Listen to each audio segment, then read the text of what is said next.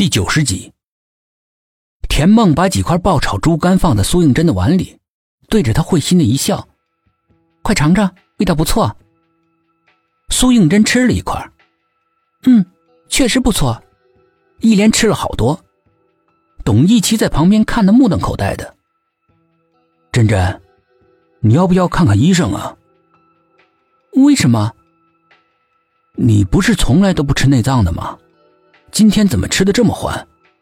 不会是被偷袭者打傻了吧？苏应真拿着筷子的手僵在了半空中，一时之间不知道如何是好。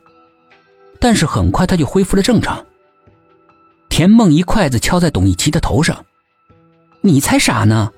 真真已经饿了一天一夜了，肯定是什么东西都吃的了。”田梦，我发现了一个秘密。沈志远在一旁笑了。什么秘密？田梦的声音听起来有些紧张。你转性了？什么意思？你不是跟珍珍水火不相容的吗？怎么突然对她这么好？田梦似乎是暗松了一口气。不是你们要说我要有个师姐的样子吗？怎么现在又挖苦我？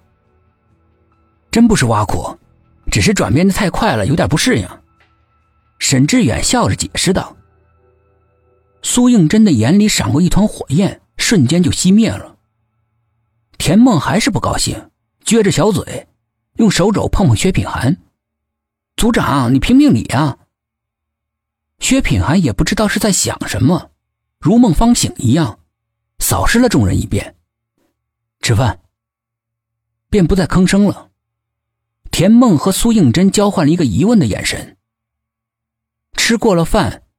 董一奇去交警大队拿苏静轩车子的检验结果，沈志远请鉴定科的人根据他们所描绘的，把寂寞的头像给画了出来，再拿到公安局的内部网络搜索，很快便找到了寂寞的资料，一名风水师。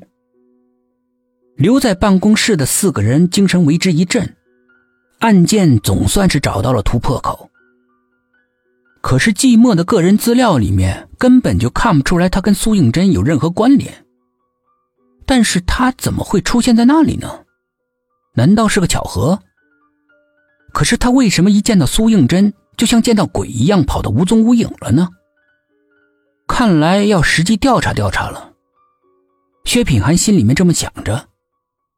正在这个时候，董一奇的电话来了。头猜的没错啊。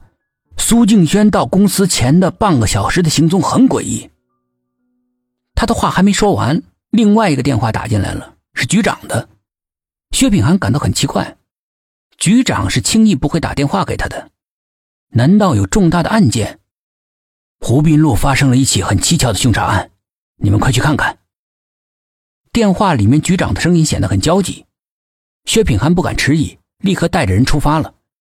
而且不忘电话里面通知董一奇凶案现场会合。凶案现场的楼下聚集着不少的人在窃窃私语，看上去每个人都是神秘兮兮的。